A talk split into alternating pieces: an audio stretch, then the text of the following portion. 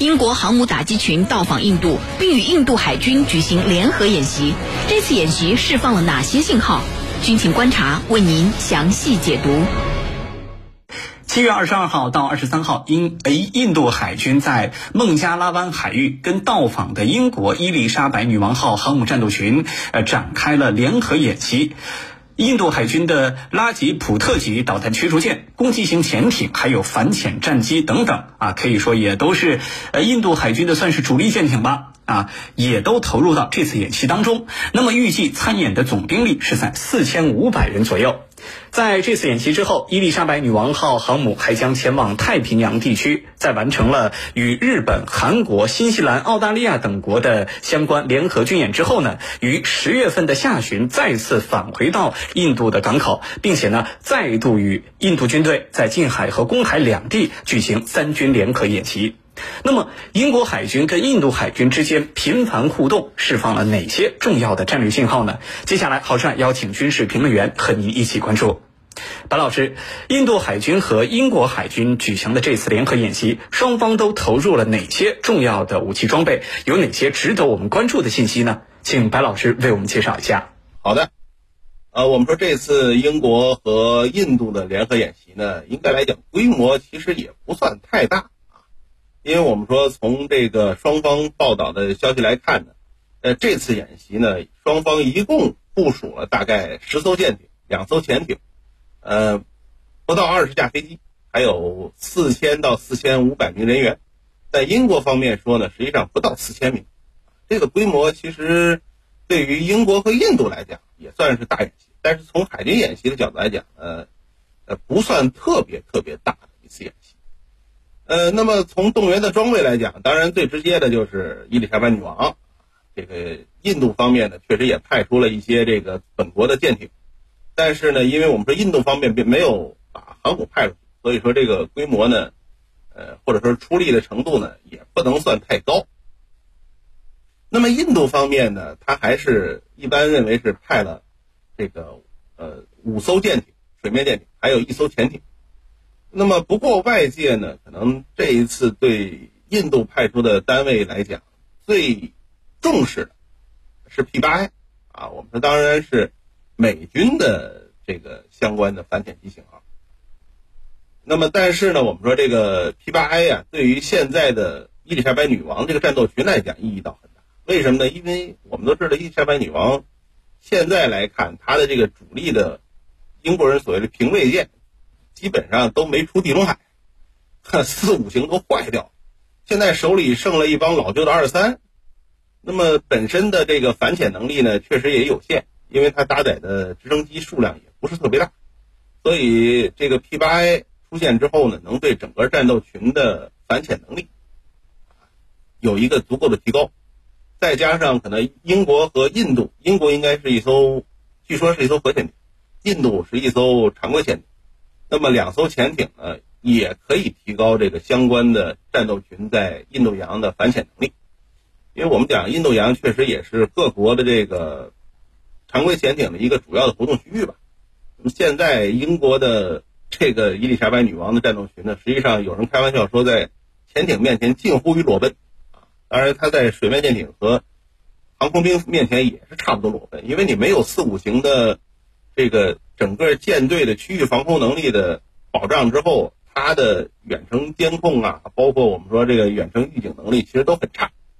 所以现在印度方面提供五艘水面舰艇，再加上一艘潜艇，还有天上的 P 八 I 呢。如果真的能够一直跟英国人跟到之后的整个航程的话，那么伊丽莎白女王的这个航母战斗群还勉强能够算战斗群。但是我们说没有印度这五艘舰艇，还有潜艇，还有天然 P 八 I 的话，伊丽莎白女王的这个所谓的航母战斗群，或者英国人现在已经不好意思叫战斗群，叫打击群。那么这个群呢，实际上就是个裸奔的状态，也凑不成一个战斗群。所以我们说现在来看呢，英国方面跟印度人这个演习，呃，确实可能在未来也会是英国海军到亚太区域的一个常态。因为本国的舰艇数量不够，再加上本国舰艇的质量也也很差。那么女王能够自个儿一个人开到相关的水域，就算不错了。很多人现在担心女王是不是能够撑到。这个我们说，比如说撑到马六甲海峡，这个难度还是挺大的。总的来讲呢，英国人现在的这个海军实力和水平，确实让人觉得大跌眼镜。那印印度人这次派出的这个五艘的水面舰艇和一艘潜艇，再加上 P 八 I 呢，应该说 P 八 I 对于英国海军来讲是比较有兴趣的一种相关的机型。那么我们说下一步呢，英国人会不会在印太方向去部署自己的远程的巡逻机？这个呢，也要看英国方面的实力。好，谢谢马老师。我们注意到，这次英国航母打击群先是啊到访印度，然后呢再去访问日本、韩国等等国家，兜了一圈，最后还是再回到印度。那么两次经过印度的时候啊，英国海军都会跟印度的军队举行联合军演。那么，为什么英国海军和印度海军之间互动变最近变得如此的频繁？而这件事情释放出了哪些重要的战略信号？请陈老师为我们分析一下。好的，这次印度航母打击群，它也包括了美国的军舰，就是美国的作用是不可忽略的。既然美国的作用，呃，从中体现的话，那么对美国来说，它有一个这个对中国为主的有一个重要的一个计划是什么？就是要煽动印度对中国进行战略牵制，而英国这一次。到了印度和印度进行各种各样的军演，那么这里头是不是在替美国完成这样的使命呢？我认为这里头绝对有这样的使命。那么同时呢，英国跟印度他们之间关系是比较密切的，一个是殖民地，一个是宗主国，而且还是英联邦的成员。那么通过这种关系啊，它可以这个。以所谓巩固双方的战略合作为由，来这个进一步对这一地区的其他大国造形成压力。那么对印度来说，它需要和域外势力相勾结，来给中国呀施加压力；而对英国来说，它自从推出的这个全球英国的战略以后，更需要得到这个远东地区、印太地区一些国家的响应。谁来积极响应它呢？想来想去，印度是一个最佳的角色，因为印度曾经是印度的殖民地。那么双方呢，这个两国之间的交往联系是非常密切的。在双方看来，他们可以利用双方的联手，利用双方的合作，给第三方造成压力，这个产生某种战略信号。那么对英国和印度来说，双方在这些方面。是一拍即合的，是有着共同的诉求的。那么第三个原因呢，就是对印度来说，这个当前新冠疫情啊，在印度蔓延的非常的迅速，感染的人数很多。那么它也需要在外交上有所作为。这个外交上有所作为也是两个方面。第一个方面就是跟域外大国的互动。那再一个方面，要凸显印度自身的影响力。那么从这两个出发点来看，这个印度也很迫切需要这些域外大国和他进行各种各样的外交互动。从这些方面来看呢，所以双方的这个呃频繁的互动，展开各种各样的军演啊，各自的目的和诉求是不完全一致的。主持人。好，谢谢常老师。英国航母打击群在自己的官方推特上表示，英国和印度都在发展下一代的航空母舰，因此呢，双方将在演习当中交流航母的运用经验。那么，关于这个所谓的下一代航空母舰，英国和印度各自的研发进展以及他们研发的前景，呃，是一个什么情况呢？对于这个问题，请白老师为我们分析一下。嗯，好的。我们说，实际上英国人说的倒不是说。就是我们传统意义上的发展，我们传统意义上发展是指新东西啊，预言，然后最后研发、建造。英国人其实还不是这个概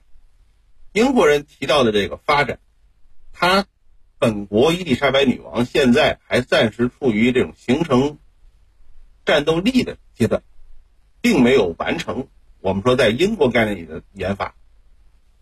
因为我们说这个航母本身啊，你像这个伊丽莎白女王，二零一五年才第一次打开舰上的雷达。那么，整个的这个航母的发展呢，现在英国人二零一五年的这个英国政府的战略防御审查，当时认为说是两艘里面有一艘随时可用，这个是英国当时提出的所谓底线。但是我们现在看看英国人这两艘船的表现啊，女王级出过很多的大的事故，那威尔士亲王之前都都变成水帘洞了，所以英国人现在实际上承认这两艘船。所谓的任何一段时间都有一艘船有战斗力这件事情，现在英国根本达不到，根本达不到。那么下一步，英国方面呢，还是希望能够把两艘船的整个可靠性提上，那么能够首先实现英国方面的所谓底线，就是在任何的时间段都能有一艘航母处于可以作战的能力。但是现在我们看到，其实威尔士亲王还没有。形成所谓初始作战能力，女王呢也是今年一月份，今年一月四号才形成所谓初始的作战能力啊。因为我们说它的这个 F 三十五的上舰的问题，现在还正在逐渐的解决。那么另外呢，我们说这个附加一些新的设备，你比如 F 三十五在英国海军使用，它要有新的这种系统加装，那么这个钱还没有到位，那么。因为我们是英国方面算，前四十八架 F 三十五的整体寿命期间的这个投入大概一百三十亿英镑，每架要二点七亿英镑以上，啊，而且我们说，你像英国海军现在这个舰上面的直升机，梅林，梅林要加装这个雷达系统，CrossNet，呃，那么这个系统呢，大概三亿，哈，这些钱都不知道哪出的。所以，对于英国人来讲呢，所谓的形成战斗力，什么时候能能形成，这个很难说。所以他现在的概念就是，女王还没有完成，女王级现在还处于这个，呃，我们讲叫形成战斗力阶段。那么，为什么会说所谓下一代？就是英国自己把女王定位为第五代航母啊，这个画带我们说美国海军都不认啊，英国人自个儿画出来，根据他自己战后自身航母的发展画出来。所以他管他自己这个东西叫叫叫叫英国的下一代航母，就是真正我们概念里的英国下一代航母，就是伊丽莎白女王级之后的航母。现在英国方面暂时还没有考虑发展，为什么呢？因为英国海军现在这个整个舰艇方面的缺口太大了。你看英国海军现在驱护舰队其实是问题最严重。英国海军现在呢认为这个。十三艘二三型的必须要换。那么我们说理论上讲有二六型，叫全球战斗舰，但是这玩意儿现在在哪儿都不知道，英国自己也不知道。包括我们说英国现在要几艘新的船，二六型，还有新的三一型、三二型的护卫舰，这个现在都是悬在空中。四五型呢，今年三月份，英国方面实际上在设计四五型的下一代，叫八三型。这个八三型呢，宣称啊，说是二零三零年后能够交付，但是这件事情我们讲基本上不可能，基本上不可能。所以英国海军今年七月份就是刚刚啊给了一个简装方案，就是怎么办呢？就是在这个四五型上面增加二十四个垂发单元，搭载这个新的导弹系统。那么这样呢，试图让这个相关的这个四五型的这种。打击能力、防御能力呢，能够有很大的提高。那么，英国海军现在的这个新的导弹系统叫卡姆嘛，CAMM，卡姆系统是替换二三型上的海狼，但是四五型上面呢，现在理论上讲还不具备这个相关的发射能力，所以你要想要让四五型来发射的话，要对它进行升级。这个升级呢，英国海军希望在二六年到二零二六年到二零三二年内完成。那这个事情我们讲，你想想，二二零二六年到二零三二年，理论上讲，八三型应该已经出来了。所以其实英国海军现在这个水面舰艇编队的缺口啊，短时间内是补不上的。所以他完全没有能力，也没有空余的资金去替换伊丽莎白女王。那么印度人倒是在搞新的，啊，我们说印度人现在这个新的航母就所谓维沙尔嘛，叫 IAC 二，就第二艘国产航母。这个威沙尔 INS 威沙尔，二零一九年，那么英国和印度当时有谈判，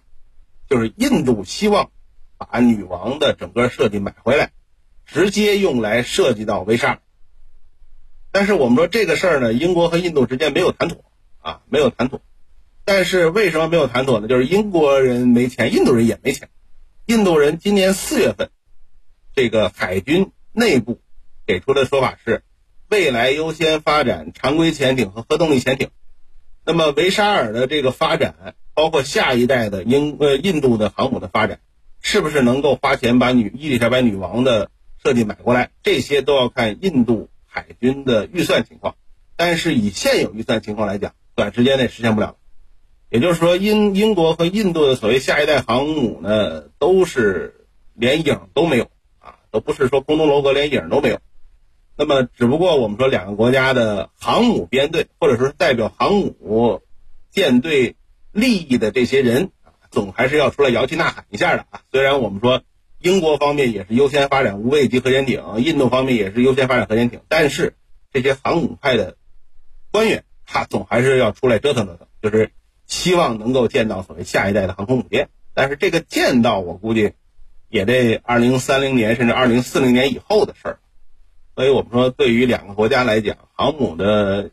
这个之后的前景呢，都不是太乐观。好的，感谢我们今天两位军事评论员的精彩解读。